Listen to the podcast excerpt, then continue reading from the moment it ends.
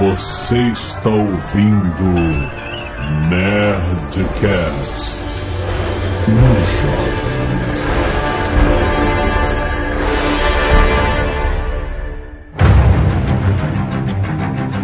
Landa, landa, landa, nerds! Aqui é Alexandre Antônio, Jovem Nerd, e eu já tive um sonho sincronizado. Aqui é Dado Expor e ainda tô dormindo. Aqui é o Android e encarar a Edith Piaf durante 50 anos. Cara, isso sim é ficção científica. Aqui é o Tucano e eu sonhei que tava acordado, acordei pra ver, tava dormindo. Aqui é a Zagal e eu nunca sonho. Ah, que... Muito bem, nerds, estamos aqui para discutir um tema muitíssimo pedido. Desde que estreou no Brasil a origem, os nerds não param de falar. Faça um nerdcast sobre a origem. Tem mu- a gente sai do filme querendo falar. Vamos falar com alguém, pelo amor de Deus. Vamos conversar sobre esta ficção científica de Christopher Nolan que tomou de assalto as telas de cinema e muita gente disse que é genial, muita gente disse que é ruim. Vamos ver, vamos discutir isso depois do e-mail. Canelada.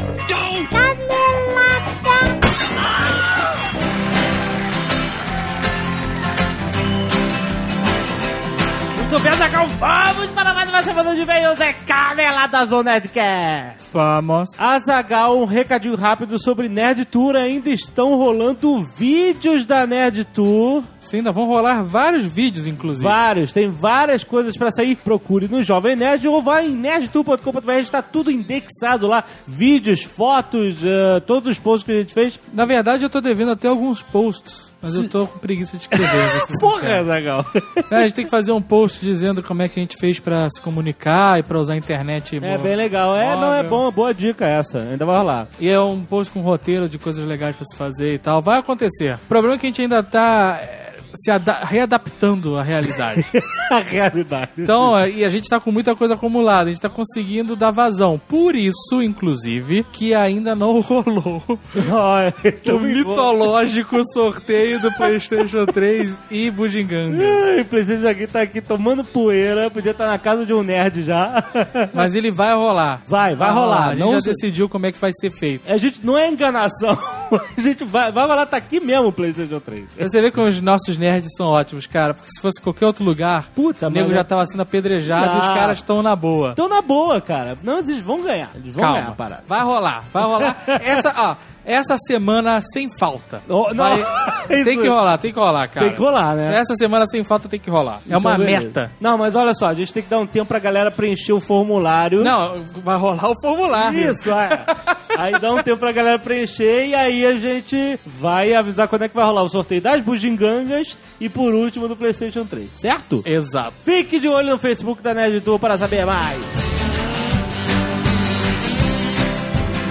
Outro recado da paróquia, queridos leitores de Eduardo Spor e a Batalha do Apocalipse, curso de estrutura literária com o Eduardo Spor. Na verdade, ele é aberto a todas as pessoas e não só os leitores do Eduardo Spor. Sim, sim, cl- claro, óbvio. Mas ah, rolou desde o ano passado, né? E agora vai rolar mais uma turma no Rio de Janeiro, na Faculdade Hélio Alonso, a faixa. São sete sábados. Começa dia 11 de setembro. Inscrições e informações no link que está aí no post deste episódio do Nerdcast. São vagas limitadas.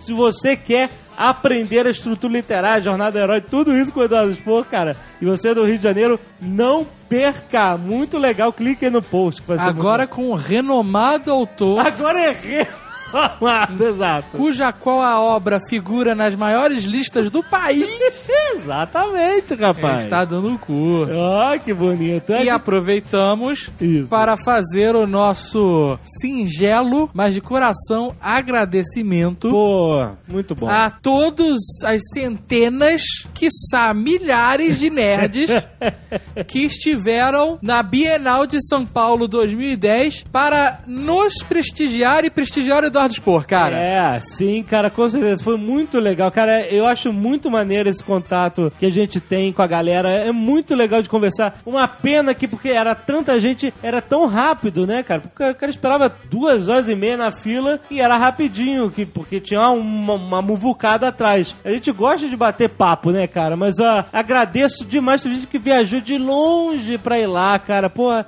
vocês- eu conheço o poder do Nerd Power. eu sei do que ele é capaz. Mas até a mim surpreendeu. Pô, todos ficam Caraca, meu cara. irmão, eu, eu, eu- Olha, eu avisei pra galera da Record, ó. Vai lotar. Vai lotar. Falei, Eduardo, avisa aos caras que vai lotar, que vai ser como nunca foi. Que FENAC e todos os outros eventos que a gente foi, vai ser fichinha, meu irmão.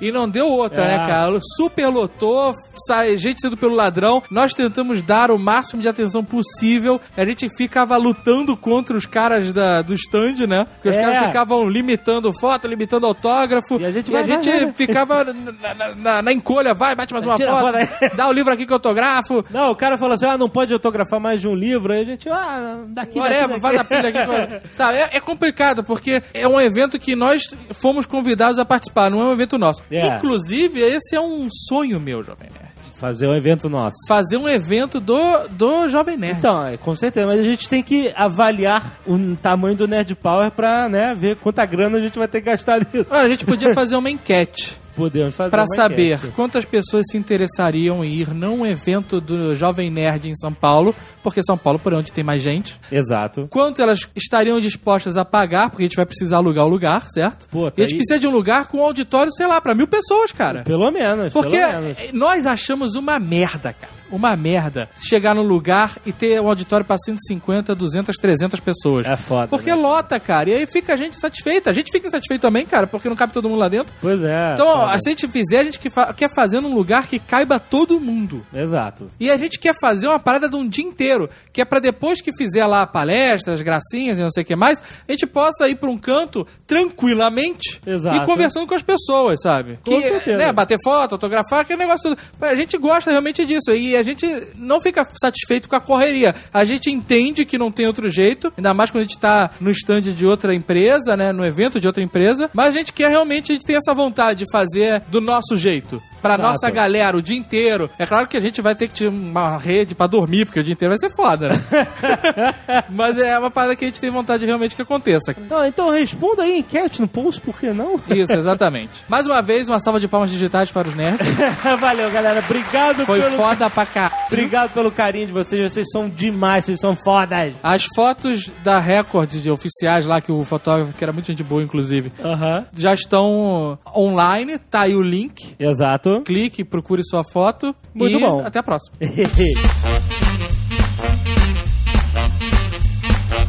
Relatório de e-mails separado por Slave Roboto no último Nerdcast sobre os mercenários. Foi, foi ótimo o Nerdcast, né? cara? Pô, foi muito bom, cara. Mas antes do relatório, É. vamos voltar com a nossa secretária digital avisando para onde a pessoa ah, tem que é pular. verdade, eu tinha esquecido da secretária É, digital. mas ela tem que voltar, jovem, porque tem esse meia dúzia de espírito de porco que não quer ouvir o feedback. Então, se você não quer ouvir os e-mails, adiante para... 20 minutos e 0 segundo. Muito bem, relatório de e-mails. Diz Slave Roboto que Lourenço Bertolucci enviou um vídeo que mostra que a shotgun usada por Terry Crews no filme é real e faz de fato todo aquele estrago. Nossa, cara, é o vídeo daquele Armas do Futuro do Discovery Channel. Pô, inclusive tem um- uma foto do Terry Crews na Premiere em algum lugar do mundo. E aí É. tava toda a galera, o Sly, o, o Jason Statham. toda, toda essa turma, de, o, o Dolph Lundgren, É. todos de terno, arrumadinhos, e ele tava com uma calça social e uma, uma um pullover, não sei como é que É chama. porra, um pullover. e aí, cara, o cara tira o pullover e fica, sabe, Sem sexualizando. Ele ficou sem camisa? Sem camisa, rasgado, Ele é cara. rasgado, ele é sinistro, mano. E os caras chorando de rir com a maluquice do cara. Não, eu bom. conheci uns camaradas aqui no Brasil que trabalharam também lá na, na produção e falaram que o cara mais nice guy de todos, mega nice guy, é o Terry Crews. Que ele Caralho. é muito. O cara chegou assim: ó, tô afim de almoçar aqui não. Me leva pra almoçar em alguém, o cara levou o cara pra almoçar na casa dele, aí ele falou com a família, não, vem o Terry Crews almoçar na tua casa, já pensou? Que Caraca, meu irmão. O cara disse que o cara é um cara mais nice guy de todo mundo, cara. Que era muito gente boa. E eu não duvido nada. Vários nerds enviaram vídeos de gente foda com revólveres e pistolas. Ai, Aquele negócio do reload mega rápido existe, cara. foda, né, cara? Cara, dá uma olhada aí pra você ver o que os caras fazem, cara. É muito bom. Tiago Angelis enviou o nerdinho Brucutu. Muito bom, Olha, excelente. Excelente. Luiz Andrade lembra do diálogo de Rambo 2, em que ele diz o que significa ser dispensável. Olha só. Aí o Rambo lembro. diz: é como ser convidado para uma festa e se você não for, tudo bem. Ninguém sentirá sua falta. Excelente. Sérgio Coutinho lembra da frase Clint Eastwood de Estranho Sem Nome que define um brucutu. Um homem tem que fazer o que um homem tem que fazer. Caraca, cara. É isso. A É, do what a man's gotta do. é só isso, cara. Exatamente. Fábio Costa Longa enviou mais um desenho. Fábio Costa Longa sempre envia desenho. Muito obrigado, cara. Dessa vez com o Eduardo Spor, junto com os personagens de Batalha do Apocalipse. Olha que ele mandou de presente. Valeu, Fábio. Muito maneiro, Eduardo. Tenho certeza que, que, que vai se amarrar. Clique aí no post pra você ver. Além disso, o André de Oliveira encontrou a homenagem de Paulo Siqueira na revista Homem-Aranha 103, que em- nos Estados Unidos é Spider-Man 596. Não, então, lembra que a gente, a gente publicou isso. Sim, mas agora foi publicado de fato. No Brasil. Chegou no Brasil. Ah, excelente. Tá aí Homem-Aranha Nerdcast no copinho. Muito bom, cara. Agora tem aquela galera que tem Nerdcast lá nos Estados Unidos que deve ter ficado pirada, né? Ah, é, o cara não entendeu nada. Caraca, o que a gente tá fazendo aqui? Muito bom. E Camilo Carvalho envia notícia de pesquisadores que encontraram cinco espécies desconhecidas de pássaros, adivinha onde?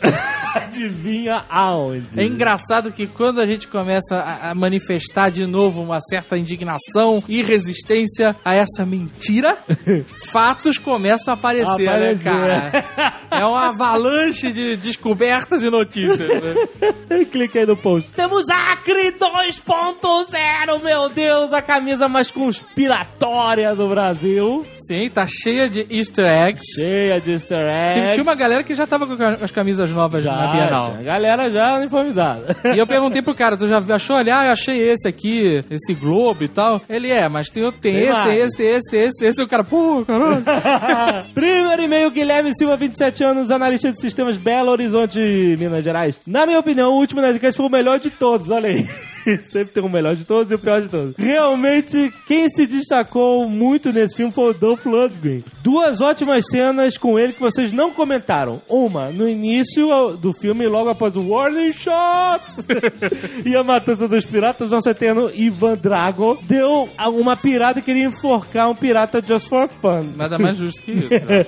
e depois, após o personagem ter virado a casaca pro lado do Eric Roberts, tem uma cena de perseguição de carros que na luta na fábrica e que o He-Man desengonçado mata seu companheiro com várias pisadas na cabeça no veículo e após consumado o ato ele solta a frase Insect.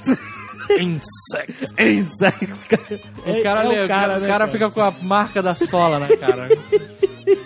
Que ignorância total, né? Alessandra de Paula, 25 anos. Mora em Mangaratiba e como nerd super fã do Sly e de minha cidadezinha. Caraca, alguém pode ser fã de Mangaratiba? Aí. Ué, porra, agora Eu- tá no mapa, Margarativa, cara. Não pude deixar de vê-la ser maravilhosamente explodida nas telas do cinema. Era Mangaratiba, a ilha, a ilha do... Cara, eu lembro que na época das filmagens eu fiz de tudo ao meu alcance pra conseguir alguém que tivesse alguma maneira de me colocar lá p- pra falar com o Sly. E o, e o Rex quietinho, não falando nada, Nada, né? cara. Eu, eu que eu soltei no Twitter, veio gente, pessoas com falsas promessas pra cima de mim. E não consegui, cara. E ela estava em Mangaratiba e também, pelo visto, não falou com o Sly. ah, mas e aí? Mas ela, ela continua dizendo que pôde acompanhar algumas gravações e ver o centro de Mangara ganhar um aspecto envelhecido e pobre. Tudo que era bonitinho foi perfeitamente escondido para o lugar parecer o fim do mundo abandonado e sujo. Foi bem legal. É, então aquela não é Mangaratiba, galera. Olha, me enganou bem, porque eu achei que era, hein? Eu já fui mangarativo e reconheci de fato. tu já foi lá? Já. Vocês comentaram sobre a qualidade da explosão do pier e digo pra vocês que todos esperavam impacientemente, todos os moradores de Mangaratiba, Ah. meia dúzia de pessoas, por meses isso acontecer. Principalmente porque seria a última cena a ser gravada. Ah, é, porque depois não vai sobrar mais nada de Mangaratiba. Exatamente. No dia em que o boom aconteceu, o estrondo foi tão forte que muitos desavisados, caralho, cara, Mangaratiba tá de parabéns. Como é que o cara tá em Mangaratiba? A cidade A tá cidade- tomada por boinas vermelhas. o cara tá desavisado disso, porra. Muitos desavisados acharam que tinha sido o posto de gasolina que tinha explodido, cara. E fica ao ladinho do cais o posto de gasolina que ela falou. Puta que pariu. e ela diz aqui, faz um resumo da história. Até hoje estamos esperando a reforma do cais. Prometida pela produção do filme e a estátua do Sly prometida pelo prefeito. Quer dizer, estão sem cais do porto agora. O Sly explodiu essa porra. Pô, Já tem um ano, Se cara. você vai ficar sem o cais, que seja dessa forma, né, cara? Não é? Fly and die. Ai, ai. Victor Hugo Pieroni, 18 anos, não fã de Crepúsculo. Você É, falou, já sei quem Eu é. sei quem é esse cara. É o cara, o, o Vitor Hugo é o cara que foi de cosplay de Edward Cara, assim, é fato. lá na Bienal. Se você parece com um personagem de alguma coisa que você não gosta, você faz alguma coisa pra mudar isso.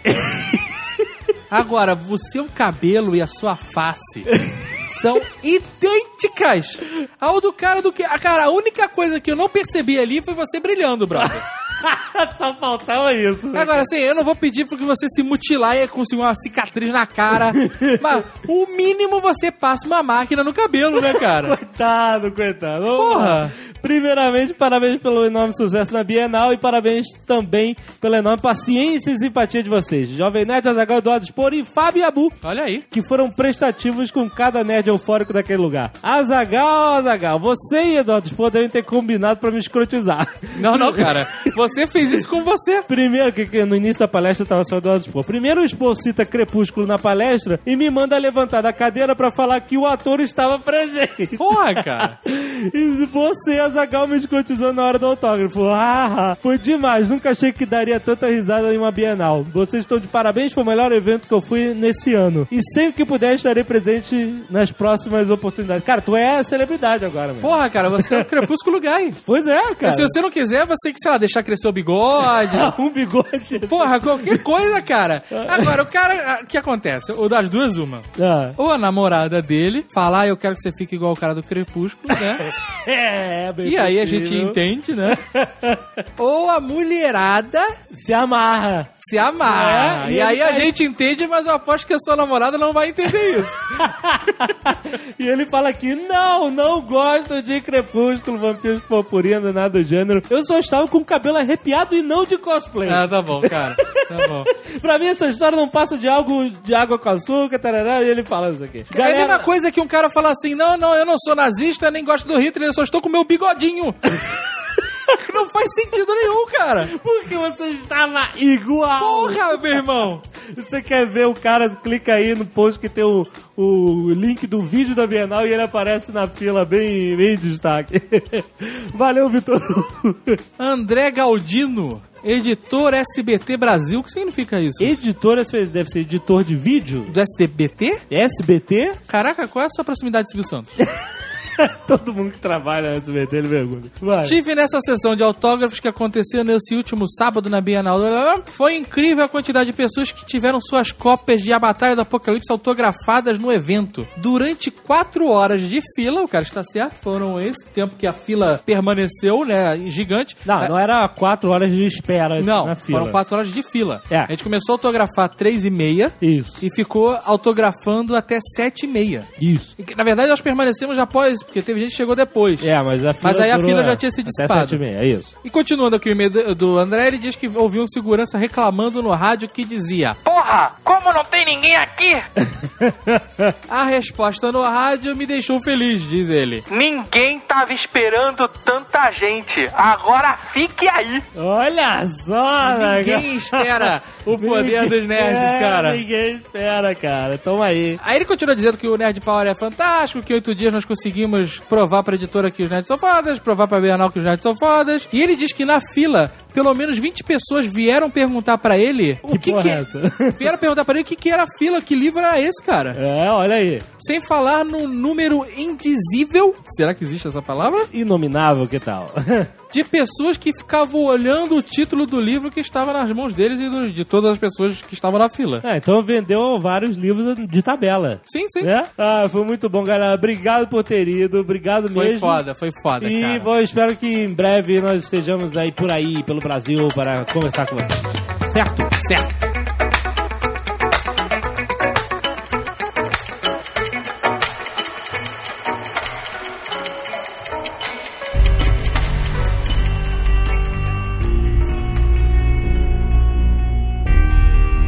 Inception. Spoilers, não precisa nem avisar, né? Se você não viu, o que, que você está fazendo aqui? Se você não ouviu, ó, chute, cai na água, um abraço. Pode começar pelo título em português, que eu achei uma tradução fraquíssima. cara. A origem. Mas é uma tradução literal. Não, Inception. literal, né? É. não. Inception não é a origem. Sim, É. sim. Origem. Inception é incepção. Que inserção, maluco. é o início, origem, é isso? tá certo? É isso aí, tá certo. Mas eu acho que merecia ser inserção. Mas o significado de, da origem no filme não é a origem, como a gente entende. Então, eu achei fraquíssima essa, essa escolha de nome. Podia ser uma coisa do tipo enfiar ou meter. Não, podia fazer que nem fizeram com Airplane. Muda É. tudo, porra. Apertem os cintos que o piloto subiu, muito mais legal. Mas sabe o que eles podiam ter feito? Inception, a origem. ah, esse é do... Tá ótimo. Isso é uma, uma solução também.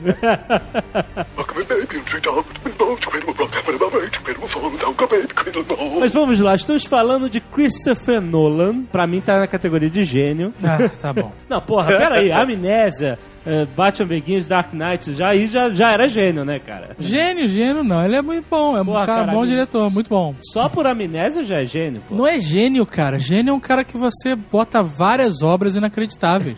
então, esse cara tá com várias acreditações. Não, não tá, cara. Tá com várias obras excelentes. Mas não é gênio, cara. Gênio é a palavra que é o máximo. De- de- depois de gênio tem o quê? Deus. Então, mas Deus não tem ninguém. Ué, claro que tem, não tem diretor Deus. Porra, e o Tarantino é o quê? Tarantino é gênio. Scorsese. Scorsese. Scorsese é Deus. Ah, tá. Agora a gente começou a...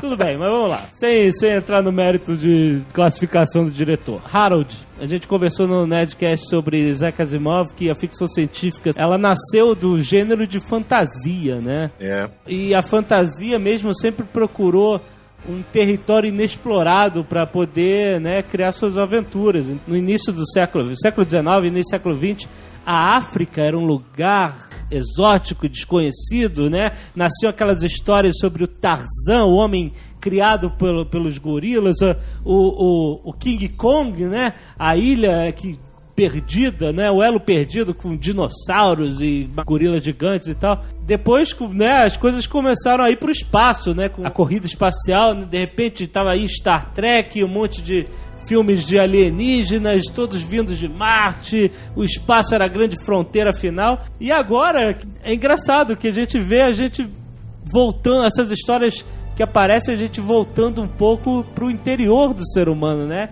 A mente é um lugar inexplorado ainda, né? A mente humana é um lugar tão vasto e, tão desconhecido, né, por nós. Não, eu concordo inteiramente. É, é- é fascinante a tratar desse tema. Mas eu acho, e por isso que eu digo que a origem é razoável. é razoável. O Origem não, não introduziu nada novo, né? Não. Esse, Ah, ah, é. esse, é- esse negócio de subconsciente e tal, Matrix total, né? Cara, mas sabe o que me lembrou? Me lembrou até mais o Total Recall do que o Matrix. E Total lembrou mais, sabe o quê? Fred Krueger. Que isso? que o Fred Krueger agia nos sonhos.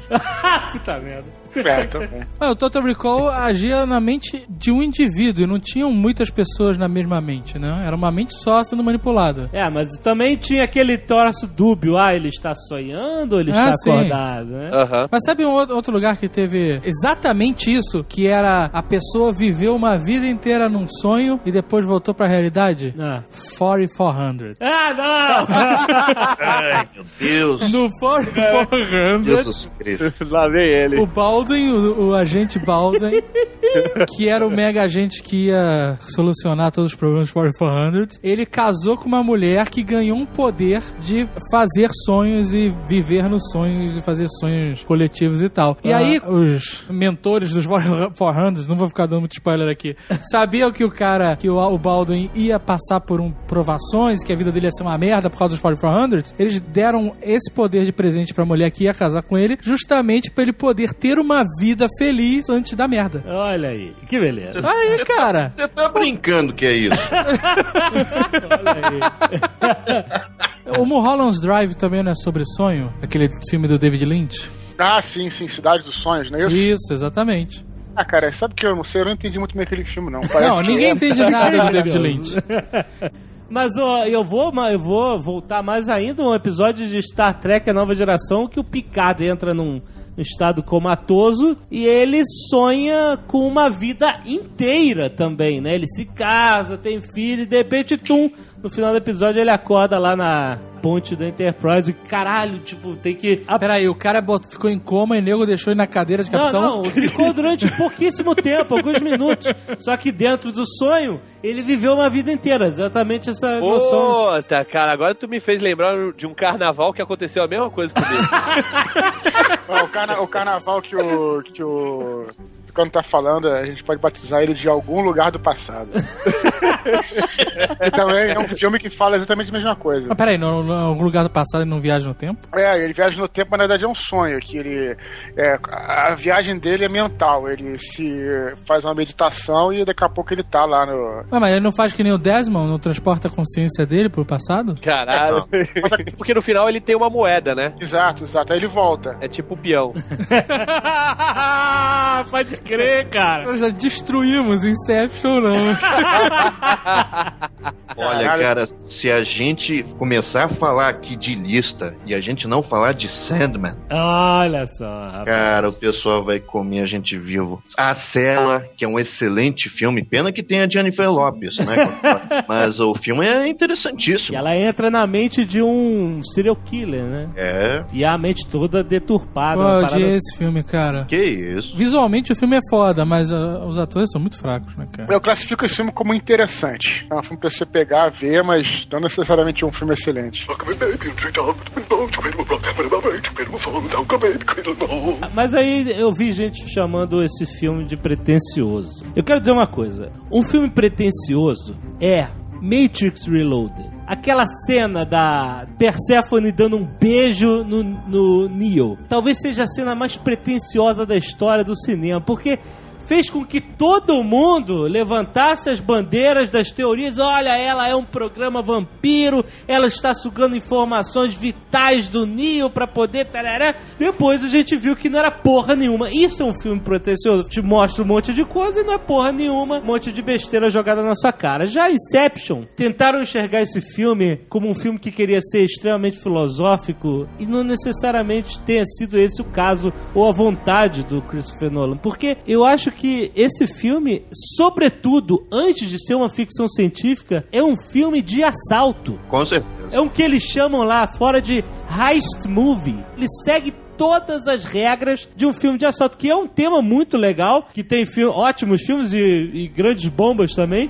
Eu acho que se você vê o filme como um filme de assalto, eu acho que é um, um péssimo filme de assalto. Que Eu isso? acho, eu acho. Por Eu quê? vou te dizer por quê. Concordo. Eu, eu até entendo, eu até entendo por que, que a galera acha que o filme é pretencioso, eu não acho que seja, não. Mas assim, eu acho que esse filme, cara, acima de tudo, é um drama. Esse filme é um filme de drama e pra mim, isso que é o maneiro do filme. É, assim, é, o é o drama e os conceitos. Assim, na medida que você coloca a ação no filme, a ação, você vê. Eu achei a ação do filme totalmente deslocada, cara. Aquela parte do meio do filme eu achei péssima. Parece que você colo- coloca aquilo pro filme se tornar um filme de Hollywood. Pra você poder ir pro grande circuito. Agora, é, eu achei péssimo. Agora, se você pegar o drama do filme sem entender, tirar a parte de ação e colocar só uma coisa como drama, aí o filme é excelente, cara. Aí Esse você- filme segue duas linhas. Tem duas linhas bem claras, né? Uma é o assalto, que é a inserção, mas vamos chamar de assalto por causa do, do tema, né? E o outro é o drama pessoal do protagonista. Na verdade, tem três coisas dentro do filme. Ah, Tem a ação, o assalto, ou inserção.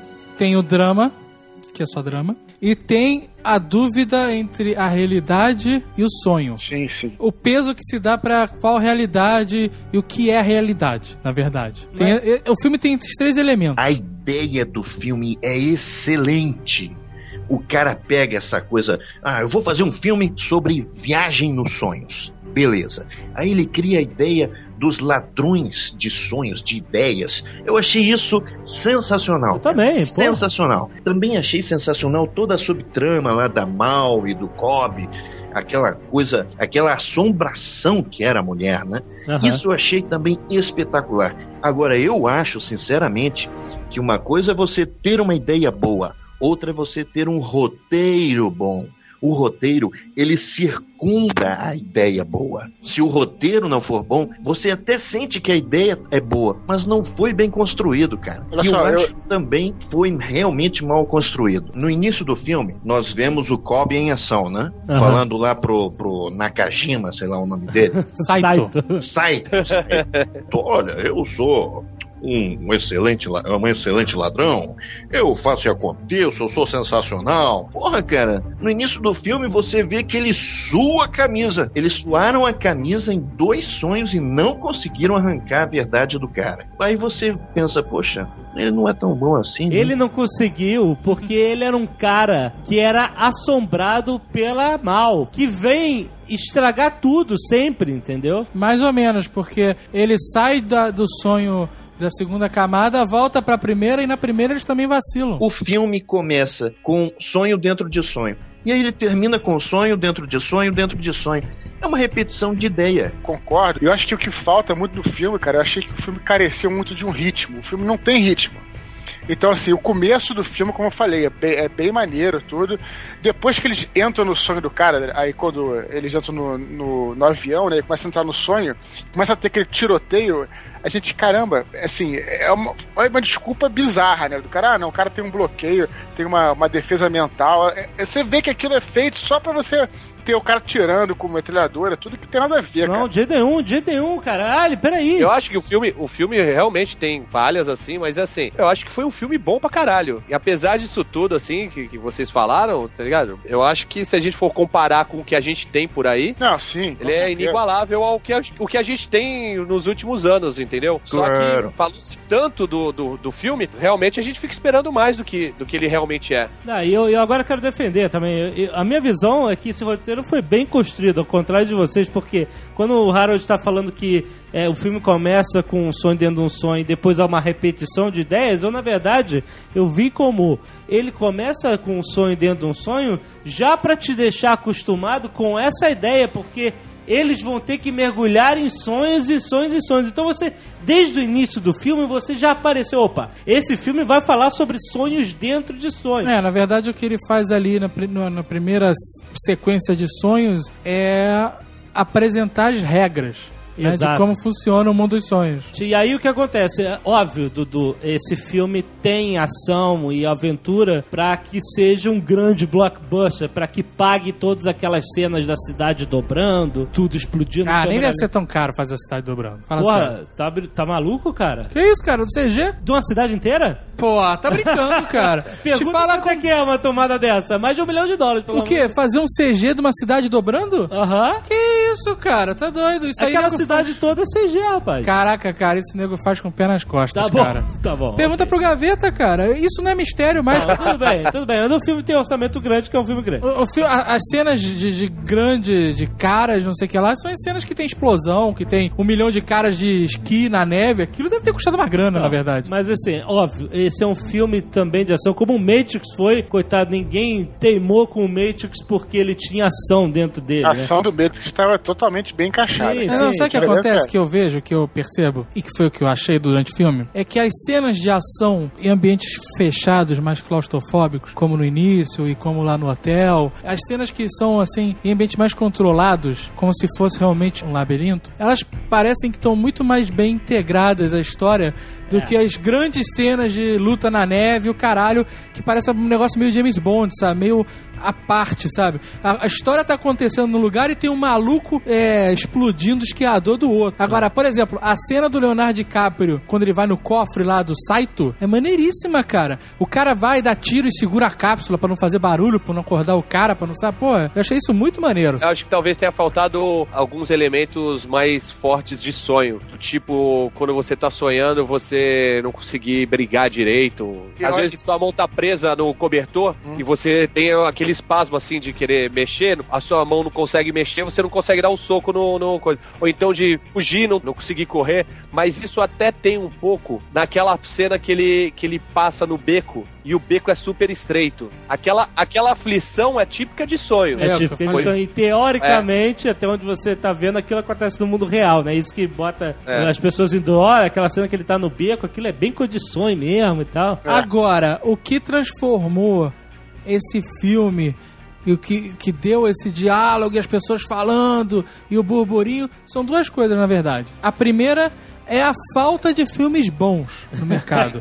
Porque a gente vê um muito, filme cara. que é diferente. Não, tô- não- eu não vou, não vou entrar no mérito se o filme é bom de fato ou não. Pô, é um filme mais bem feito, mais bem trabalhado, com um roteiro que parece ter alguma profundidade. Isso, isso. Você tem que pensar um pouco e você discute o filme quando termina. É. Isso transforma a parada numa obra de arte. Porque hoje em dia Tá você já tem um negócio mastigado, não tem bons filmes, né, Pra valer mesmo. Isso. Aliado a isso, o cara usou de um truque barato pra deixar todo mundo falando do filme dele, que é a porra do peão escroto no final. Não é um truque barato. é um truque barato, É cara. Não. É sim, É é, um truque sim. barato, Não é? é um cara que não assume e não responde. Ele não fala assim, é sonho, é não. Olha aí, tá o peão, tá girando, mas deu uma balançada e agora eu cortei. Aí é Mas com vocês. É porque vai ter o 2, caralho. Pô, Isso que faz O dois, que o peão cai ou não, né?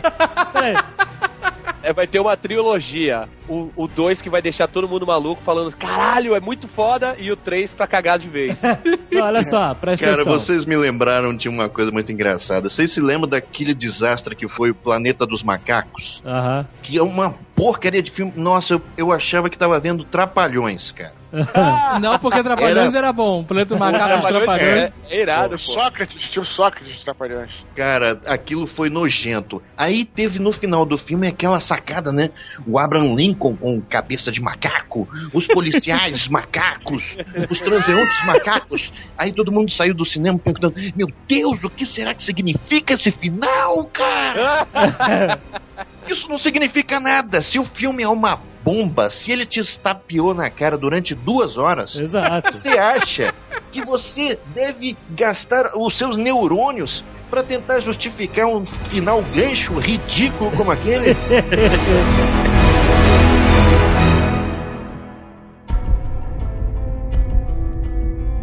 Como eu disse antes, né, o filme tem essas duas vertentes. É um filme de assalto e um filme de drama pessoal de um cara atormentado por culpa, essas coisas que sempre tem no Christopher Nolan. O filme de assalto é genial. É genial por quê? Que Não é genial. Cara, olha só. A palavra genial, ela só tá abaixo de Deus. Não, olha só, presta atenção. Não pra é mim- genial, cara. Não, mas o meu genial é diferente do teu, então, porra. Ah, mas caralho, então você tem que arranjar uma palavra acima Tá de bom, Deus. eu vou falar assim, Supremo, eu Galactus. vou- eu vou- Esse filme. Thanos. Thanos com os 10 anéis. Olha só. É redondo o assalto. O, o roteiro do assalto é muito bem feito, porque ele usa todos aqueles clichês, vamos dizer, de filme de assalto, só que ele está dentro da mente das pessoas. Olha só que coisa diferente. Só faltou uma coisa né, de, de clichê. O quê? Sistema de segurança com lasers e a Catherine Zeta-Jones passando no meio. E o Sean Connery broxando, né, cara? Porque o, filme, o filme de assalto, o, o filme de assalto, ele geralmente ele não tem um, um vilão, um grande antagonista. O antagonista do filme de assalto são as dificuldades do assalto, entendeu? E o difícil do filme de assalto é o seguinte: você tem que primeiro criar a equipe, você tem que mostrar o plano da equipe e você tem que fazer com que aquele plano não dê certo e fazer a equipe contornar as dificuldades novas que surgiram para realizar o plano. Improvisando. Improvisar, exato, né? E óbvio, tem facetas do plano que você não precisa expor no primeiro momento, que você vai aprender só depois do momento da execução. Senão perde toda a graça, né? E o cenário do filme de assalto sempre é importante, né? O que, que a gente vai assaltar? Um trem? Um banco super poderoso, super sinistro de segurança? Vamos assaltar o Fort Knox, que né, lá no Duro de Matar 3, ah, o assalto mais ousado do mundo, teoricamente. O cara vai roubar a porra do Fort Knox, o lugar mais seguro do mundo. E esse, cara, a- o cenário do assalto é a mente humana. E, bom, eles não querem roubar uma coisa, eles querem implantar uma ideia. Caraca, como vamos dizer, como desenvolver uma ideia assim? E o cara fala assim: olha, não, você não pode dizer, cara, olha só, tem uma ideia, por que você não divide ah, o império do seu pai? Cara, mas isso é besteira, cara. Como assim, besteira? Eu sou publicitário, boto ideia na cabeça das pessoas todos os dias. não, é diferente. Não precisa entrar no sonho, não precisa porra nenhuma, cara. O universo que o Nolan criou, eles precisavam implantar ideias que iam mudar vidas de pessoas. Até Inception, né, parece com in- Infection, né? E no filme eles falam, falam várias vezes que Uma ideia como é um vírus, vírus, né? e a mulher no final fala, você me infectou. Exato. Ela fala pra ele. Exato. E Isso que me fez curtir o filme, de verdade. Que ideia interessante, eu vou implantar uma semente. E não pode ser assim, chegar no ouvido do cara dentro do sonho, divida o império do seu pai. O cara fala, a gente tem que trabalhar com uma ideia simples. Como é que é o relacionamento dele com o pai dele? E ele tinha que ter a catarse. E eu, eu fui me deliciando com esses pequenos conceitos. O Leonardo DiCaprio fala assim, não, a gente tem que trabalhar com reações positivas. Reações positivas sempre são melhores aceitas pela, pela mente, né? Então vamos conseguir com que o cara, com que o Fischer tenha uma catarse. E a ideia que a gente, que a gente vai inseminar parta dele. Tanto que isso era coisa muito Ben e Lost, né? O Ben falou assim: ah, eu queria que você, você achasse que você teve a ideia, né? Isso eu chamo de genial. Isso eu vejo, eu via muito em Asimov, o desenvolvimento de regras e depois você desenrolar toda uma trama baseada nessas regras, cara. É uma coisa difícil de você criar, é uma coisa difícil de você colocar ali na tela de uma maneira até compreensível. Cinema, você tem que ser rápido, você tem que ter o, o- a urgência no máximo, né? E, e fazer a galera compreender e embarcar nessa viagem, né? Eles criam a lei. E o divertido é você tentar escapar da lei. Exato, É isso que o Nolan faz no, no filme, né? exatamente, exatamente. Eu concordo com tudo isso, cara. Eu acho super legal você criar ordem no caos. O caos seria o sonho, né? do-. Dos seres humanos. E aí o Christopher Nolan joga ali leis. Pá! É com essas leis que os meus personagens vão interagir. Aham. E vão tentar fugir dessas leis. Isso é muito legal. Mas é. O ato final do filme foi uma correria, cara. Que eu achei assim um pouco desagradável. Eu achei muito desenfreada. Do tipo, pronto, já já conseguimos é, convencer o cara que o tio dele tá sendo torturado. Pronto, vamos pro sonho. Vá, vá, aí vamos colocá-lo no hotel. Pronto, agora vamos jogá-lo na Ia fortaleza. ficar muito estranho eles, eles mostrarem, porque no primeiro nível eles iam ter, sei lá, uma semana, que eram 10 horas de voo, né? E no segundo nível, sei lá, um Seis ano, meses. e aí por aí vai. E o terceiro, 10 anos. Aí, assim, imagina fazer um filme assim? O É, cara, como o, o cara fala- falou, pô, eu achei que ia ter um dia inteiro, uma noite inteira, e o cara fala, você tem uma hora só. Então, ele colocou um elemento que. De urgência. É, de urgência, exatamente, que fudia todo o plano deles que eles iam ter que se adaptar, né? É, essa é a imprevisibilidade. Quando eles chegam lá, eles falam: ih, a mente do Fischer foi treinada pra esse tipo de ação, né? Ele era um cara protegido, um cara mega avisado, né? Ele foi ensinado a, a se proteger. Então, quando a proteção dele aparece, o subconsciente dele é militarizado. Eu achei isso um conceito muito legal, cara. Verdade. Ele falou assim: a gente não pode ficar uma semana aqui porque esses caras vão achar a gente vão estraçalhar a gente. O filme vira uma correria, que aí eles não vão ter mais seis meses lá no segundo nível, tampouco dez anos no terceiro. Tem que ser tudo rapidinho para quando eles voltarem no primeiro nível, é logo depois que o carro cai no rio, né? O Fischer já está salvo e o subconsciente dele para de procurar os invasores. Portanto, eles teoricamente ficaram o resto da semana lá sem ter problemas, esperando a sedação acabar. Até dentro dessas regras, o Nolan criou o perigo, né? Ele fala assim: olha, nós estamos sedados e a gente não pode dar tirinho na cabeça para acordar, que quando você morre nos sonhos você acorda, né? E esse é o perigo real, o perigo de que na Matrix, quando você morre na Matrix, você morre no mundo real, né? Ele criou um perigo real para você. Se eu morrer aqui, enquanto eu tiver sedado, fudeu, eu vou entrar num vazio eterno que eu nunca vou conseguir sair. Pior que a morte, talvez, né? Que perigo real e imediato, né? E bota todo mundo para correr. A única coisa que eu achei realmente um furinho, mas não atrapalhou o filme, que isso é uma questão matemática, que eles falam assim, quando o carro pula da ponte, né, eles não acordam, eles falam assim, a gente vai ter que esperar o segundo chute, que é quando o carro chegar na, na, na água. E o cara fala assim, bom, o, o nível do hotel tem três minutos e o nível deles na neve tem uma hora, né, pra realizar tudo. Nunca que aquele garoto lá, o Heath Ledger genérico lá, o Arthur... É parecido. ia conseguir enrolar aquela galera toda e no andar de baixo, pegar os explosivos, levar a galera pro elevador, colocar Ah. os explosivos no elevador em três minutos. Aí é que tá, é essa complicação de trama que eu acho desnecessária. O cara transformou o elevador num foguete, cara. Ué, mas isso, isso é legal. Você não acha que isso é complicar uma trama Não, demais? Mas, mas olha só, acho, mas, eu, mas olha, já, olha, já é isso que eu tô falando desde o início, cara. Eu acho assim que esse foi, parece que é uma forçação de barra pra ter uma cena de ação, de explosão. Isso aí, porra. Que eu acho que não tinha nada a ver. Eu acho que o filme é muito. Se, se ele deveria ser. Claro, ele tem isso, como o Jovem falou, pra ser blockbuster. Mas ele seria um filme perfeito se fosse um filme muito mais cerebral. E olha que eu gosto de filme de ação, mas acho que não tinha nada a ver aquelas cenas ali. Não, mas olha só, aquilo era uma dificuldade imaginativa. Os caras estão caindo, então no sonho eu não tenho gravidade. Por que não? É sonho, cara. Mas já que a gente tá falando de sonho, cara, em vez de ter uma explosão, deveria ser uma coisa muito mais, muito mais conceitual, como por exemplo, um monstro mesmo que viesse do, sub- do subconsciente do, pra, pra te pegar, uma coisa assim. Isso seria muito mais conceitual, entendeu, cara? Não tô falando que precisa ser um monstro, um dragão, mas alguma coisa, alguma ameaça do subconsciente, do que simplesmente uma explosão. As dificuldades que são colocadas ali, enquanto filme de ação, cara, acho que quebram muito a trama, cara. É, é gratuito, cara.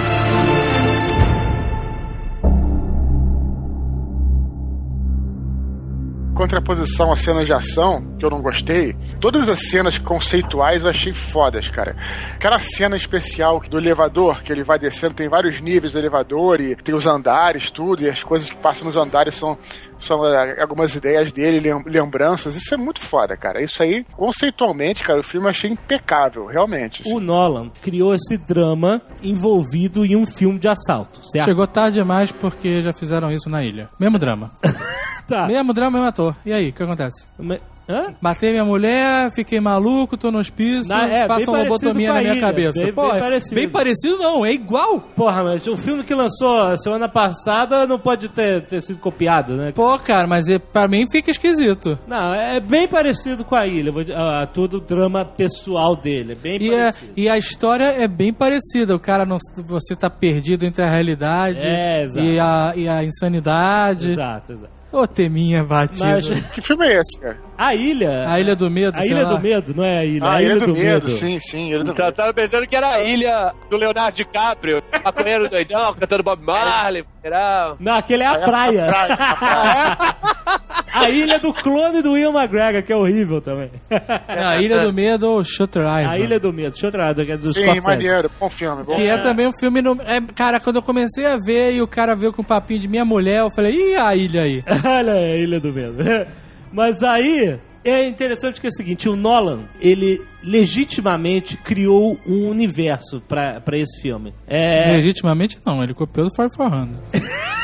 Não criou nada. não, não, não, não, olha só, presta atenção. Ele criou um universo e ele criou as regras desse universo e brincou com essas regras. Era uma coisa que eu admirava muito no Asimov. Quando ele criava as regras desse mundo de robôs dele, ele brincava com essas regras pra lá e pra cá. E, e é perigoso fazer isso, porque as regras são tão densas que são muito facilmente contraditas. Por exemplo, ele fala assim, ó, a regra principal do filme, que é o grande tema, é que no sonho o tempo passa mais devagar do que na realidade, né? Até vale notar uma coisa que foi muito falada na internet depois que as pessoas começaram a discutir esse filme, que é a brincadeira que o Hans Zimmer fez com a música da Edith Piaf lá, o Non Je ne regrette rien, que é a música que eles... Como é que é o nome? Non Je ne regrette rien. Je ne regrette rien. Não, não me arrependo de nada. Isso aí. Olha aí.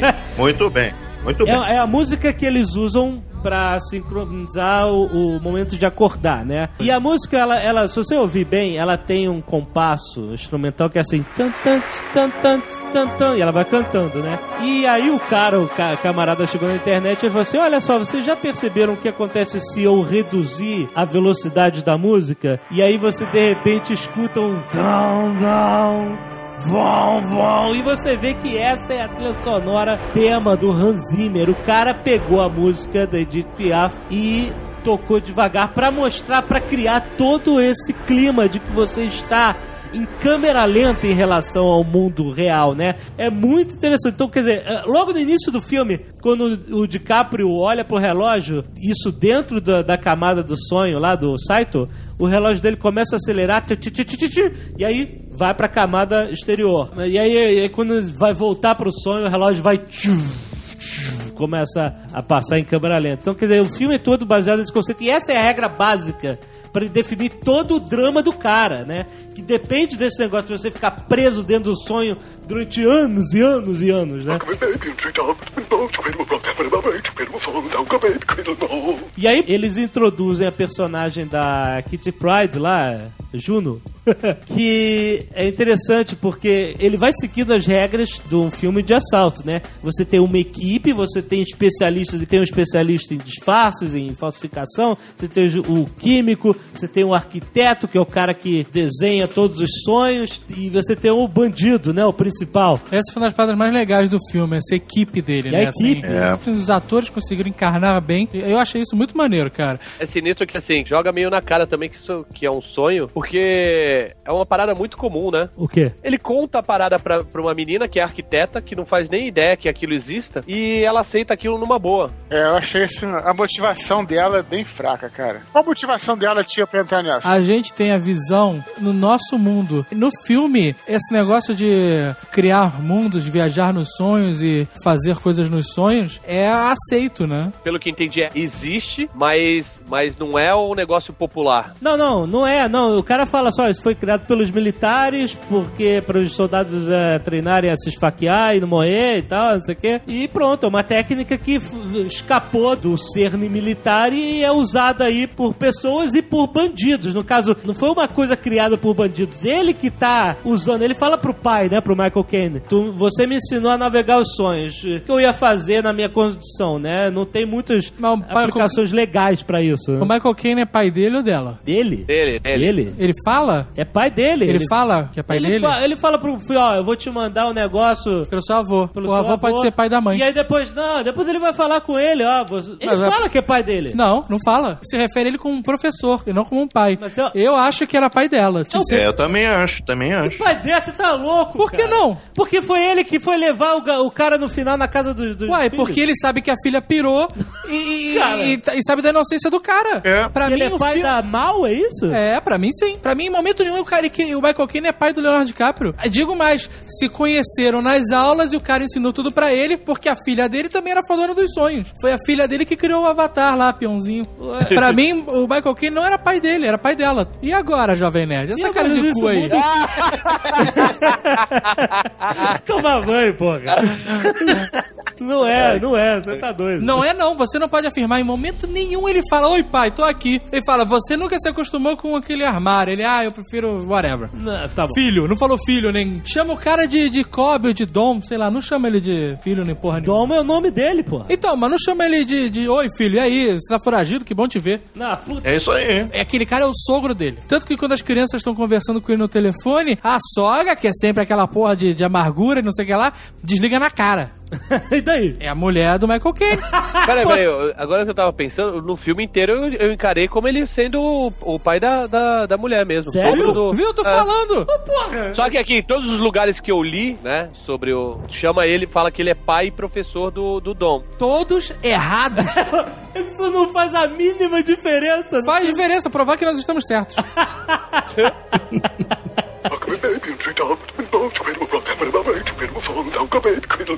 O mundo criado pelo Nolan nesse filme não é exatamente o nosso mundo real, assim, é quase como se fosse um. Imagina como se fosse o mundo dos X-Men, né? Tem coisas. Os X-Men, os mutantes, são aceitos de forma que não seriam aceitos no nosso mundo. E realmente existe nesse mundo aí do Nolan, existe essa técnica e uma, uma cena que mostra isso muito bem é aquela cena que eles chegam lá, país árabe, sei lá onde. Que eles chegam numa, num lugar lá e tem vários caras dormindo e com aquele aparelho. Então, Exato. não é nada tão, tão secreto assim, né? Também não é Exato. popular, mas existe isso nesse, nesse, nesse- nessa realidade que ele criou. Exatamente. Ó, tem um filme Strange Days com Juliette Lewis e o Ralph Fiennes, se eu não me engano. Ah, que tem um clima parecido com esse. A galera, a- o, o- a polícia ou os militares, alguém inventou uma tecnologia que a pessoa consegue gravar e rever memórias. aham. E o negócio não é, é, é- ele é assim, beira a ilegalidade, sabe? Tem Aham. lugares Aham. que, tipo, são prostíbulos onde as pessoas vão lá pra usar essa parada. Então, não é uma parada que vende na, no Best Buy, Sim. mas você tem, tem conhecimento e utiliza, sabe? Exato, Essa tecnologia. exato. Isso É, é, muito então. bom, diga-se passagem. A Juno lá, a Ariadne, ela, ela é trazida como um novo personagem que isso, isso o Eduardo Spohr vai saber muito bem que é um elemento de roteiro clássico de você trazer um personagem que está alheio a tudo aquilo para que ele seja os olhos do espectador naquele novo mundo, né? Você vê, o Neo não sabia nada sobre aquilo, então ele é os nossos olhos. É um truque Quando o barato. Morpheus está explicando É. tudo pra ele, Truque barato pra não é truque barato. Isso, Ah, no Avatar, isso é todo uma filme que era ferramenta de roteiro, rapaz. Aí é aquela explicação for dummies, né, que você adora. Não, não tem. Foi, ué, o Harry Potter é um, é um garoto que é criado no mundo normal e de repente é levado pro mundo dos bruxos. Ele não entende nada sobre o mundo dos bruxos, que pra eles é normal, e aí ele é o guia do espectador também. É. A Batalha do Apocalipse não tem isso, é um ótimo livro. tá vendendo Ah, mas deixa eu te horrores falar até aí. porque você falou brincando, mas tem até, um, tem até um- uma coisa, porque o nome pra esse tipo de personagem, que é o, é o Orelha, né?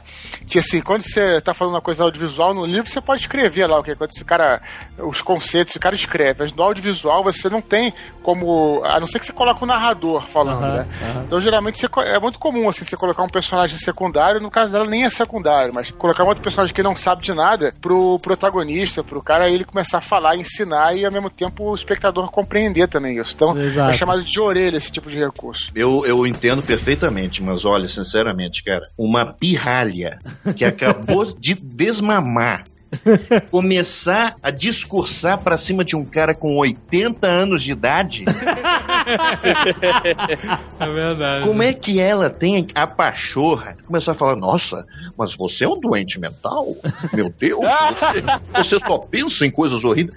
Quem é que na face dessa terra não tem monstros no inconsciente? Só ela que não sabe O disso. problema é o seguinte, Harold. O monstro do inconsciente deles colocaria todos eles em perigo, porque eles estão entrando no mundo da consciência. Não, eu entendo. Entendeu? Então o monstro é real ali dentro. Você vê que toda vez ele fala assim: ó, eu não posso mais ser arquiteto, porque quando eu crio os labirintos, a mal aparece. E pra É. você ver, quando ela, quando ela tá criando lá com ele, a cidade, e ele fala assim: peraí, eu conheço esse lugar, eu já tive aqui. E aí, no momento em que ele reconhece o local, ela Eu aparece. acho que eu tô entendendo assim um pouco o que o Harald tá falando, a revolta do Harald. É porque assim, ele, que ele quer dizer é que o roteiro poderia ser mais bem construído até, até filosoficamente, no sentido de que a gente realmente tem é, coisas do nosso subconsciente que estão escondidas, são poderosíssimas e são E, e- e podem te destruir e vem com tudo.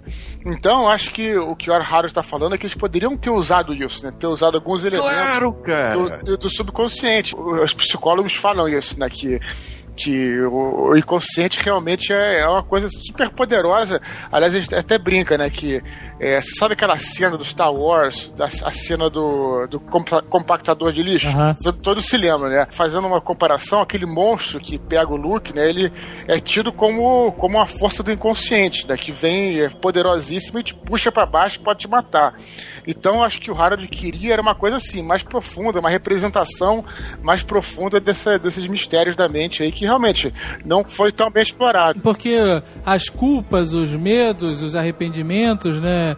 Claro. Isso tudo, é, na verdade, é o grande freio de todas as pessoas, né? O que muitas vezes não deixa a pessoa progredir na vida, ou buscar alguma coisa, ou enfrentar alguma coisa, é um medo que tá preso no subconsciente. E que essa pessoa não enfrenta e o negócio continua lá sugando ela, limitando ela. Olha, só uma coisa que essa idiota não percebeu é que todos ali, inclusive a idiota, trariam monstros. Não é só o Leonardo DiCaprio que tem traumas. Fica jogando tudo em cima do personagem do Leonardo DiCaprio, do, do Coba, mas todos eles tinham potencial para tornar a trama muito mais rica e também muito mais perigosa. Como é que eles lidam com os monstros de cada um? É, ele não foi tão profundo assim. Ele se manteve apenas focado no protagonista né, e seus monstros. Eu né? acho que eu tô sonhando, cara. Porque são cinco leigos falando de psicologia ninguém deu tropeçada em inconsciente, subconsciente. Tá todo mundo usando direitinho, cara.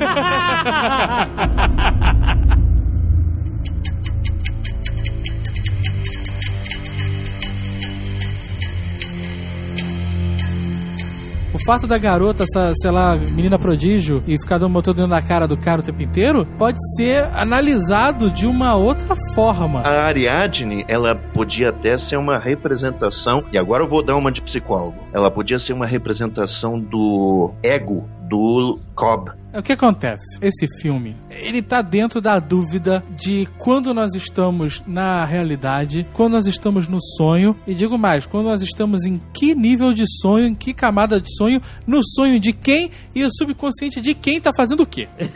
Exato, E é isso que gera a discussão do filme. exato. É o famoso peão no final. Uma coisa que, assim, que eu fiquei. Eu vi o filme duas vezes, né? Eu vi a primeira vez, e aí eu falei, cara, esse peão não é a resposta para se o cara tá sonhando ou tá acordado, né?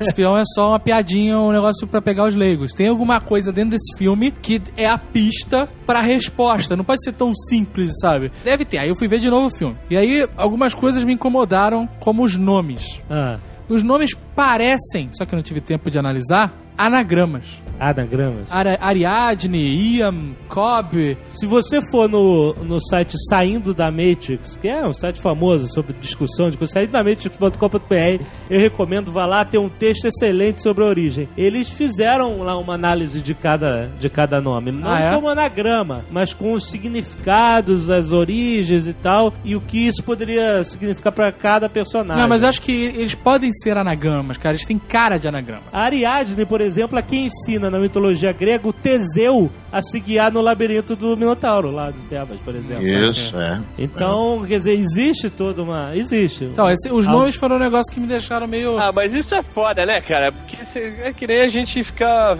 A gente viu no que deu ficar analisando os nomes, né? Em Lost. John Locke, Jacob. Pô, para, né, cara? Exatamente, os nomes são só um aperitivo, é só um, é, É, só um exato. temperinho pro Um filme, não é temperinho. pra ficar perdendo muito tempo com os Mais nomes. ou menos, porque, por exemplo, no Matrix, quando o Neo tá na Neo One, né, e ele tá na Mobile Station, que é o limbo, dependendo da história, o nome pode revelar alguma coisa. Mas eu não tive tempo de ver, não tem nenhum site dizendo isso. Não, mas não eu- tem nenhum melzinho na, na chupeta, então vai ficar só na dúvida, meu.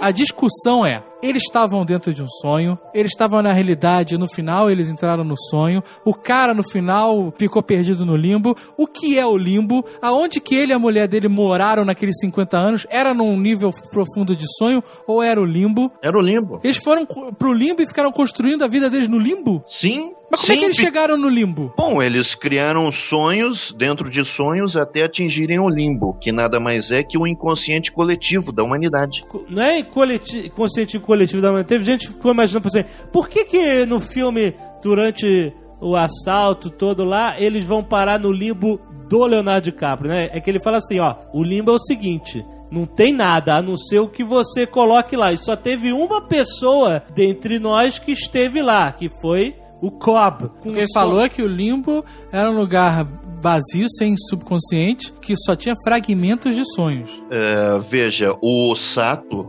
ele construiu uma mansão pra ele, no Uma, limbo. forta- uma fortaleza. Mas aí é que tá. Aquela fortaleza que ele construiu foi uma projeção que o Leonardo DiCaprio, o Cobb, fez antes. Isso, no segundo camada de sonho, logo no início Logo do no filme. início do filme, ele reconstruiu algo que ele já tinha visto. Verdade, mas quem reconstruiu foi o Sato. Não necessariamente. Sim, senhor. Aquele talvez nem fosse o Saito. Exato. É. Essa que é a parada. É debatível, exato. Poderia ser uma projeção do Cobb. Vamos tomar como regra que a, a parada do assalto, o pedido do assalto ou da inserção era realidade. Sim. E aí eles mergulharam na primeira camada de sonho, que era onde estava chovendo. Sim. Depois mergulharam na segunda camada de sonho, que era o hotel. Aham, E depois mergulharam na terceira camada de sonho, que era na neve. aham. Certo? Dali, eles mergulharam em mais uma camada de sonho, que era o limbo.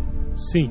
Eu, eu fico meio confuso em entender como é que eles mergulharam no limbo. Por que, que eles não foram pra outra camada? Porque ninguém tinha planejado mais nada e a partir daí era limbo? Eles entraram, eles entraram no, É, no sonho é, de quem? exato. Porque eles estavam. Não. A neve era o sonho daquele Ian. Só era dele. Ele é sonhador. E aí, eles entraram no sonho de quem? O vazio é o vazio pra todo mundo. Só que, por exemplo, como eles estavam conectados, sincronizados com a mente de todos ali, aquele vazio estava cheio de coisas do Leonardo DiCaprio, do Cobb. Então, como eles estavam todos sincronizados, por que que eles tinha- viam o limbo cheio das maluquices da cabeça do Cobb. Mas a minha dúvida é, por que, que eles não foram pra mais um nível? Porque só tem três níveis, o quarto é limbo. Pode ser porque o 4 é, É limbo. instável, né? Era instável, além disso, três níveis de sonho. Quando eles entraram, assim, o Fischer tomou um tiro e morreu. Ah. E aí ele caiu no limbo. E eles entraram atrás do Fischer.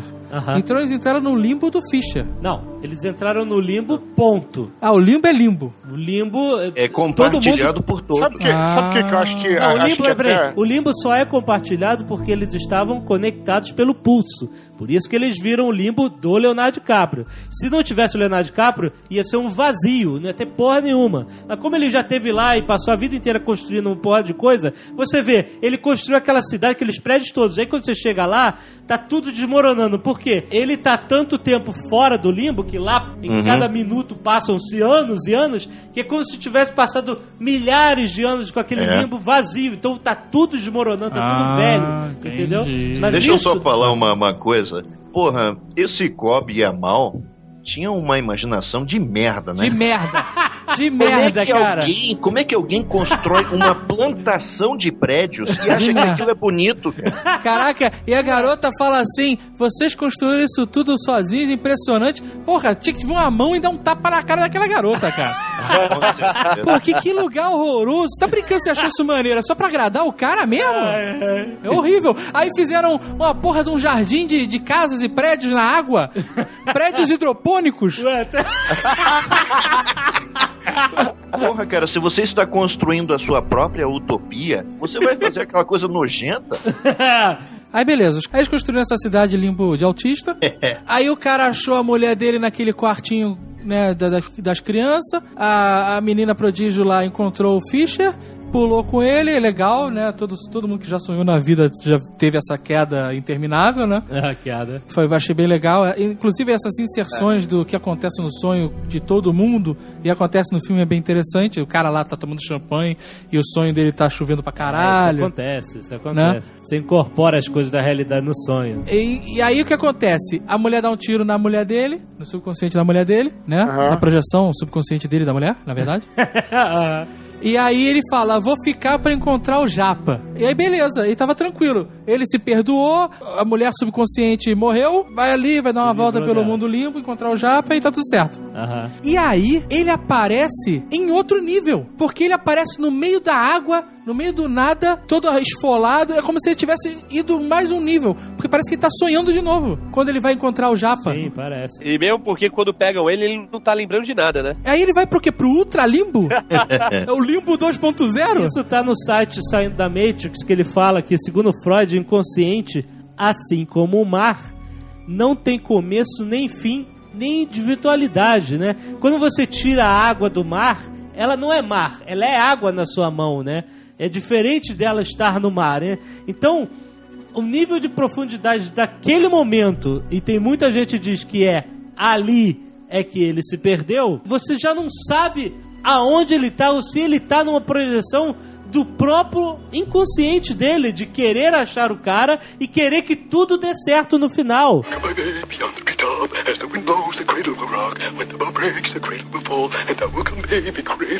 Sabe o que eu acho que faltou um pouco nesse filme? É um estabelecimento de certas regras básicas para você, o espectador, entender e não ficar tão perdido, né? Tão engraçado que no Matrix, por exemplo, é um filme que tem muitos, muitos pontos semelhantes e é, é bem doido também.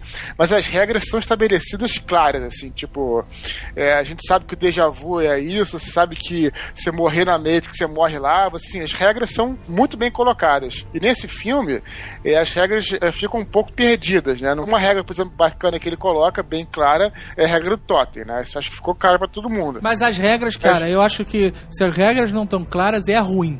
Porque Isso, você tô tem que partir de regras pra poder analisar a história do cara. Pois é, mas eu, eu- então, eu discordo por causa disso, porque eu acho que sonho não tem regra. Ele criou regras de navegação dentro dos sonhos. Exato, exato. A regra é Entendeu? essa, não é do sonho.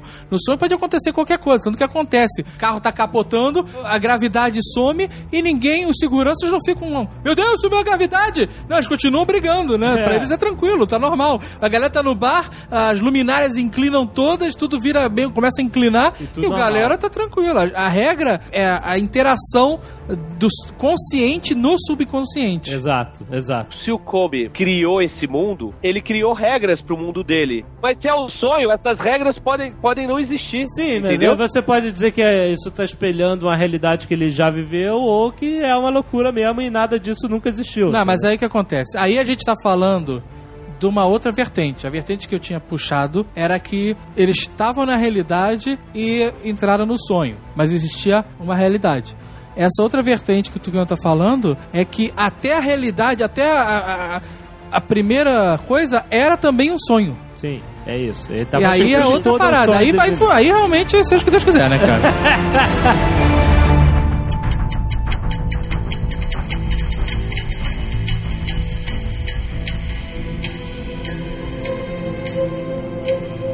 Porque, na verdade, discutir isso sem estabelecer se o primeiro nível é sonho ou não é meio complexo, né? Ah, Então a gente teria, na verdade, definir isso pra poder seguir adiante. Ah, relaxa, cara. Tá, você quer dizer o quê? A realidade é a realidade. É isso que quer É, exato. Bom, Não importa, segundo Não, mas pra, pra gente agora Não importa. importa. Essa é a questão. Pra gente passando, a gente não tem. Vai Não. ficar maluco aqui. Não, mas Sabe, você sabe o que, eu- eu- sabe o que, que é uma coisa que me faz pensar que a realidade não é realidade? É justamente o que a gente estava falando antes, que as coisas, no sonho, você aceita as coisas muito, muito mais facilmente, né? Você vê um, sei lá, um, um, porra, um elefante dentro do teu quarto, acha normal. E essa, essa, esse tema que se passa no filme, é, essa coisa dos sonhos, tudo que a gente nunca ouviu falar, ela é muito aceita muito mais facilmente, né, cara? Como você falou, a a garota realmente não, não pergunta muito o que acontece. Ela nunca ouviu falar daquilo e já aceitou, já tá lá, entendeu? Então, isso é uma, é uma coisa que reforça a teoria de que aquilo poderia ser um sonho já, na realidade. Eu, na verdade, eu já acho que a primeiro nível, a realidade é a realidade. Você acha que a- o primeiro nível não é sonho? Acho. Você acha mesmo? Acho porque eu roubei essa informação de outro podcast. qual podcast? É só esquece. Eles disseram o seguinte. Que tensão, né? É, tem que ter, né? Pausa, pausa dramática, né? Afinal de contas, eu sou o único que acredito nisso aqui, então tem que fazer valer. Quando eles estão no sonho, o nosso amigo Cobb, Leonardo DiCaprio, Neo, seja lá como você quer chamá-lo, Dom, está de aliança. Quando ele acorda, ele está sem aliança. Quando ele acorda, quando? Onde? Quando ele está na- no mundo real Ah. e que ele é viúvo, Ah, ele não usa mais aliança. não usa aliança. E no mundo do sonho, que ele se sente culpado e que a mulher está lá viva, Aham. no subconsciente dele, ele está de aliança. Olha só. E agora vem a pergunta: no final, quando ele vai encontrar os filhos, ele tá de aliança ou não? Não lembro.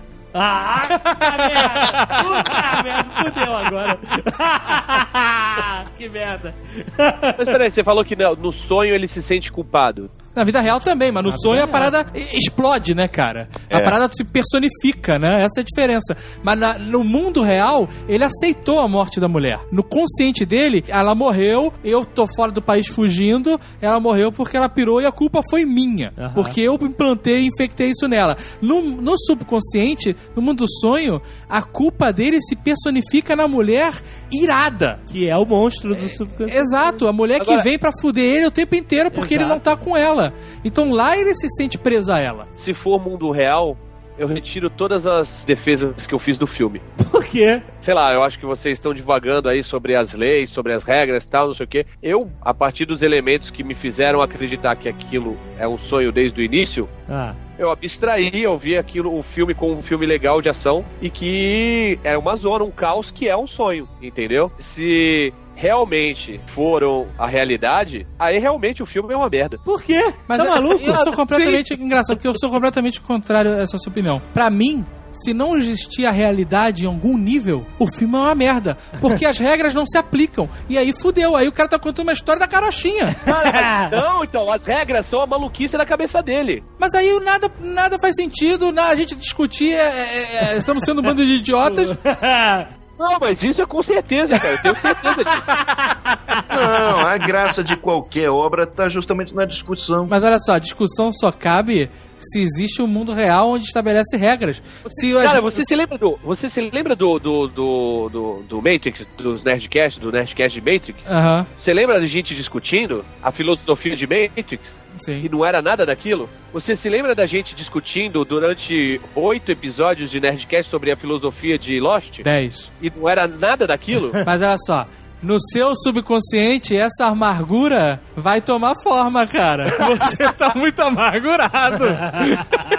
Não, já tomou, cara. De ontem pra hoje eu dormi numa clínica pra fazer um exame de, de sono. Olha aí. Ele é tudo pra tu- tudo quanto é lado, só não tinha no meu rabo, velho. Eletrolha. Faltou eletrolha. E aí eu sonhei justamente com o meu camarada Azagal. Cara, ele é um monstro do meu, do meu inconsciente, cara. Porque no, no primeiro estágio do sonho, eu sonhei que tava um pessoal combinando de ir, eu não lembro se é um, pro, no cinema ou, ou um show. E o Azagal me chega e fala assim: Não, pera aí que eu vou pegar um negócio aqui e a gente já volta, tal, não sei o quê. E a gente fica esperando ele na porta, e o show ou o cinema acontece, e quando sai, começa a sair todo mundo, sai ele lá de dentro. que filha da puta. A gente ficou esperando o desgraçado e o cara sai.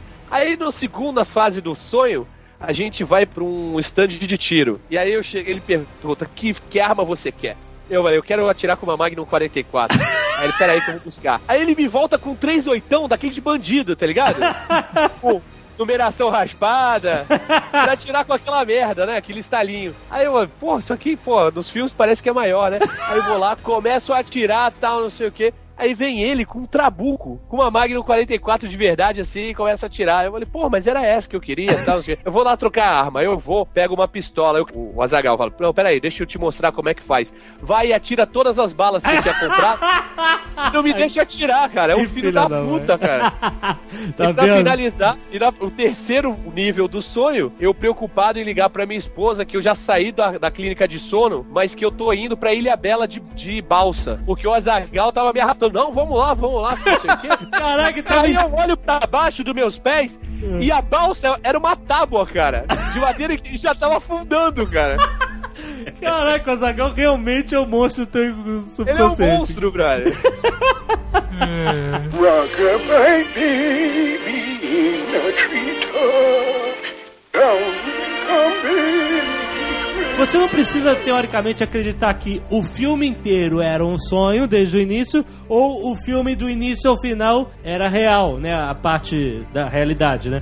Porque tem gente dizendo que talvez ele tenha se perdido justamente quando ele foi buscar o velho. E ele nunca voltou. Porque você vê, todo mundo sai da, da, da van, que tava no Rio, menos o Saito e o Cobb. Aí ele- a garo- o cara fala assim, pô, e aí? Aí ela fala, ó, ele vai ficar bem. Se você analisar que essa garota era, na verdade, alguém que foi colocado dentro do sonho Exatamente. pra eh, tentar fazer ele se livrar dessa culpa e acordar não sei o que lá, Exatamente. se ela falou que ele vai ficar bem, vamos Então- dar crédito ao profissional. É isso, porque essa é a teoria que diz que o Michael Caine estava, na verdade, fazendo um Inception no Leonardo DiCaprio. E que a garota que aceita, teoricamente, tudo muito rápido, já sabia de tudo e ela era o agente do Michael Caine. Ele fala assim: ó, eu vou te apresentar alguém melhor que você.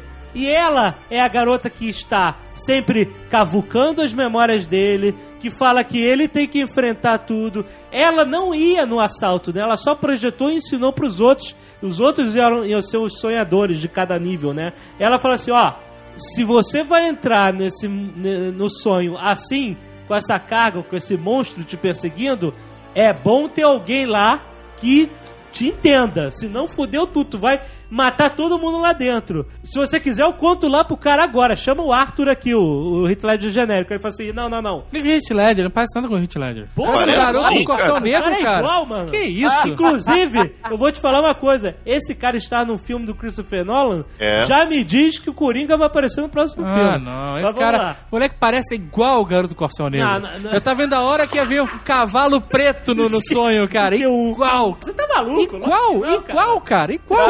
Então o seguinte, essa teoria defende que o Michael Caine estava querendo fazer esse puto se libertar. E ele colocou uma agente lá dentro pra fazer com que ele enfrente o monstro. É ela que tá em todos os momentos cruciais com ele, é ela que vai no limbo com ele, é ela que dá o tiro no subconsciente dele, lá da mulher dele, é ela que faz tudo. E é ela que diz no final, ele vai ficar bem. E aí que a gente entra na cena em que ele vai buscar o velho, o velho fala o mesmo discurso que ele, né, tem um negócio assim. E vai morrer, envelhecer sozinho, E outro... ele nem lembrava quem ele era, né? Isso, o outro fala, ah, não, nós vamos voltar a ser jovens novamente. Não esse Exato. E aí todo mundo acorda no avião e aí você vê ele indo pra cá, consegue ir pra casa e consegue ver os filhos. Engraçado, os filhos estavam na mesma posição, com a mesma idade, exatamente iguais à memória dele quando ele fugiu, né? Isso já é, É. bem estranho, né? Completamente. E ele gira o peão, né? Naquela amargura dele. E quando ele vê o rosto dos filhos,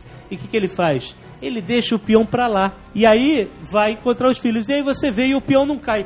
Por que, que o peão não cai? Porque o Nolan é um Não. trambiqueiro Não, barato. Não, não, não. Porque o Harold, o Harold falou já antes, porque não Ah, importa. não, não me vem, não me vem Esse com essa fi- porra de não importa. Não importa, importa fi- sim. Importa cara, sim. não importa, cara. Importa. Esse filme Não, é bullshit. sobre percepção, não é sobre realidade, Olha cara. só. Olha o Decker, o Decker de Blade Runner. Exato, cara. Olha só, importa pelo seguinte: não importa. se o cara tava no mundo real, os filhos estão felizes, o avô tá feliz, o pai tá feliz, ficou tudo bem. Se por um acaso ele estava no mundo dos sonhos, ele, no subconsciente, lá na imaginação, no sonho dele, na puta que o pariu, tá feliz. E os filhos estão lá, drogados, destruídos, porque o pai tá em coma. Então não me venha falar que não importa, meu irmão. Importa sim. Rockabye baby in a treetop. Down come sinais de que ele tá sonhando são, são, são tantos que fica meio foda de você imaginar que não seja, cara. Além daquela cena do, do, do, do beco apertado que o Azagal lembrou, esse negócio de ele não conseguir ver o, o, o rosto dos filhos. É muito de sonho isso. E outra coisa, esse negócio de eu, eu não poder voltar pro, pro, pro lugar porque eles acham que eu matei, não sei o que, eu não posso ver meus filhos. Ah, vai se fuder, cara. Eu queria voltar por causa da culpa dele. Também, também. Sabe por que, que ele não conseguia voltar? Pelo mesmo motivo que você não conseguiu atirar com a 45. Pelo mesmo motivo que tu não conseguiu telefonar pra tua esposa. Porque o sonho, ele te, ele te, te limita certas coisas. O teu ego, ele É isso limita aí, é isso. isso, isso aí, Então- então, Por isso que eu acho que ele tá, tá, tá sonhando. Exatamente. Então tem esse, tem esse sentido, cara. Ele não poder voltar pra casa. Pega corporações perseguindo ele, ele, ele passando no beco estreito, ele não conseguir ver o filho, tá ligado? Peraí, deixa, deixa eu entender um negócio aqui. Você tá dizendo pra mim que quem acredita em mega conspirações. você tá dizendo pra mim que, que- quem acredita nisso tá sonhando? Não, cara, veja bem. Porque senão, meu amigo. Fudeu. Tá todo mundo aqui no limbo, brother.